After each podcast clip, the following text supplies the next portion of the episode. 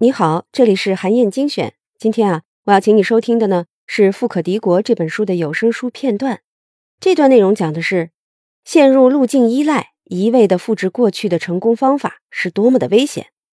在对冲基金行业当中啊，偶尔会有一些交易员，他们有的确实有才华，也有的人呢是运气好。总之呢，他们成功的运用了能赚大钱的交易策略，这当然就会引来很多的竞争对手。复制他们成功的交易策略，快速的压低他们的利润率。如果不能不断改进自己的交易策略，只是通过加大投入、承担更多的风险来维持收益，那么迟早就会受到市场波动的惩罚。我为你挑选的这段内容呢，说的就是一位明星交易员在取得成功之后，面对潮流的逆转，依然执迷不悟，一味贪功导致失败的故事。一起来听听看吧。正是由于超额利润已经成为一种商品，很多竞争对手的工厂通过生产同样的东西压低回报。不雕花基金的变化，与其说是在精明的把握市场周期的时机，还不如说在拼命的另寻对策，以防止利润下滑。而由于马奥尼斯是将资金分配给不同领域的专家交易员，他的决定必定受到了直觉的影响。对他公司不同的交易员的直觉，可能很危险的影响他的决定。这些危险被一个年轻的加拿大人布莱恩·亨特遇上了。从他2004年到不雕花基金公司的那一刻起，他在天然气交易的回报率就明显脱颖而出。他曾经发现天然气冬季价格的一个异常，与可以由油罐车随意运输的石油不同，天然气主要是由管道运送。供应路线不能轻易更改，以填补意想不到的地区性短缺，因此天然气价格不稳定。有很多次，一股冷空气就导致家用取暖用气的需求上涨。面对不变的供应，其价格会飞速上涨。亨特发现，价值将会在短缺时暴涨的期权不可思议的便宜，这代表了便宜的天气保险。亨特买进这些期权。寻思着，他找到了一个典型的非对称交易。他最大的损失就是购买期权的那点成本。但如果市场遭受冲击，天然气价格上涨，他可以比那个多赚很多倍。另一种利用这个机会的办法就是买两个期货合约。亨特会做空夏季合约，做多冬季合约，赌的是如果冬季价格上涨，两者之间的小利差会扩大。这个策略曾在近几年的冬季有很好的效果，并在2004年11月又开始见效。天然气的价格比夏季时的低点上升了约百分之八十，不雕花基金赚了一大笔。2005年春季，马奥尼斯陷入令人不快的困境，不雕花基金的很多策略表现不佳，可转换债券套利遇到了困难，而且没有恢复的迹象。马奥尼斯在统计套利上投入了巨资。他告诉同事，他想和詹姆斯·西蒙斯分一杯羹，但结果并不是这样。不雕花基金的一组人中表现不错的是布莱恩·亨特和他在冬季天然气上的赌注。但四月的时候，马奥尼斯得知亨特获得了拿一百万美元奖金与对手公司 SAC 资本顾问公司签约的机会，马奥尼斯感觉无路可退，决定冒险。他提升了他的明星员工，而不是让别人挖走他。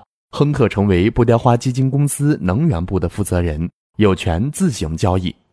同时，马奥尼斯将分配给能源部门的公司资本份额从去年春天的百分之二上升到百分之三十。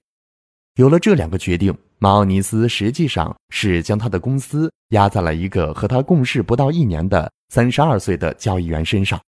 晋升四个月之后。马奥尼斯有了庆祝的理由。亨特继续赌冬季天然气价格可能飙升。突然，所有天气冲击都来了。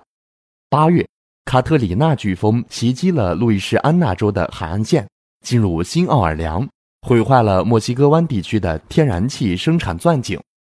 接下来的一个月，丽塔飓风来了，国家的天然气供应再次受到打击。截至九月底。天然气价格破了记录，这对不雕花基金的回报率影响巨大。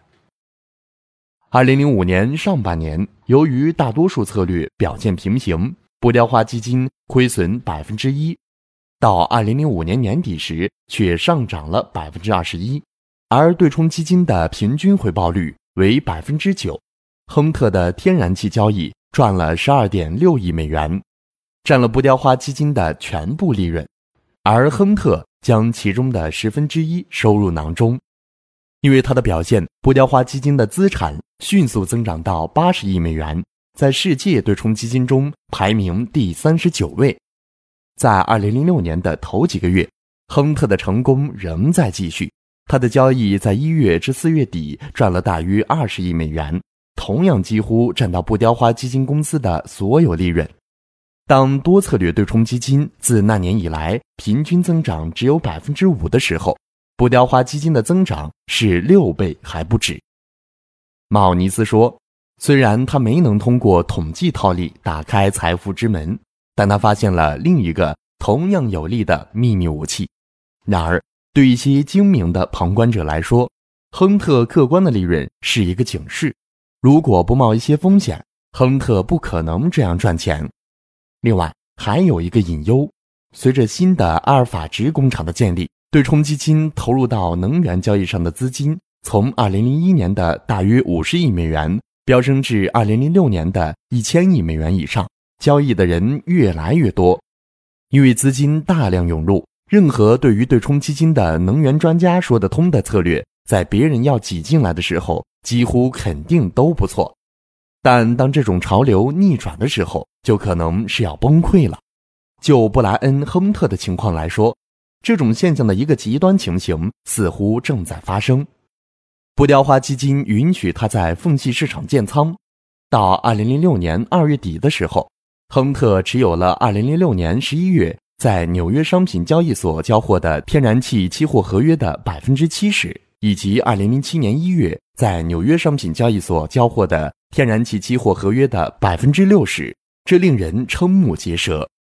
通过这种巨额头寸。亨特赌天然气价格在2006年11月将下降，而2007年1月将上升，而且只要他积极补仓，他的看法是可以自我实现的。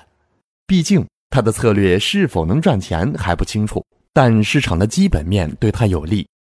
到2006年年初，天然气产量已经从飓风的破坏中恢复过来，而且温和的冬季减少了对天然气的需求，因此。到二零零六年四月，天然气储存量比前五年的平均水平高了近百分之四十。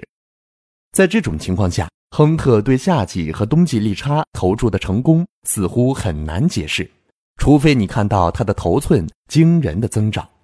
大约四月底，布雕花基金拥有十万纽约商品交易所的合约，超过交易所所有月份未平仓合约的百分之四十以上。亨特是个基于自己的冲动交易的交易员。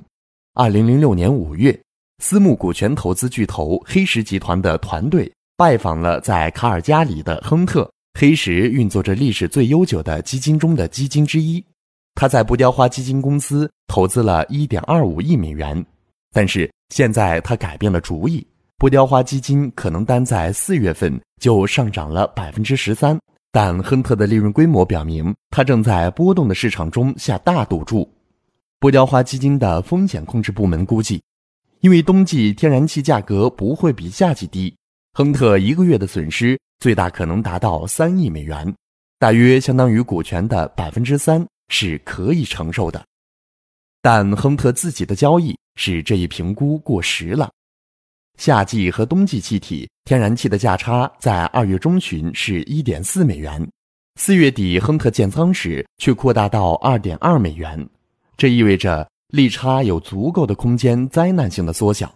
此外，天然气市场规模小，而且亨特头寸的主要买家只有亨特他本人，这些都导致了流动性风险。如果亨特需要卖出头寸，将无人接手。黑石集团通知不雕花基金。下次有机会的时候，他将撤回资本。临时通知赎回有一个惩罚性费用，但黑石集团愿意支付。与此同时，马奥尼斯终于明白他的明星交易员贪功致败的事实。他让亨特降低风险，但是这谈何容易？没有人愿意购买不雕花基金的合约。正如黑石集团所担心的一样，在亨特想卖出一些头寸的时候，市场转向了。四月份的光辉业绩之后就是可怕的损失。截至五月底，不雕花基金下跌超过十亿美元，比风险控制部门估计的差不多超出四倍。好，以上呢就是我为你分享的内容。我在阅读资料里为你准备了本期音频的金句卡片。欢迎你收听富可敌国全本有声书，也欢迎你阅读完整版的电子书，在战龙阅读 APP 上可以找到。当然，更欢迎你在评论区留言，分享你的精彩观点。更希望你能把咱们的专栏转发给自己的朋友。韩燕精选，明天见。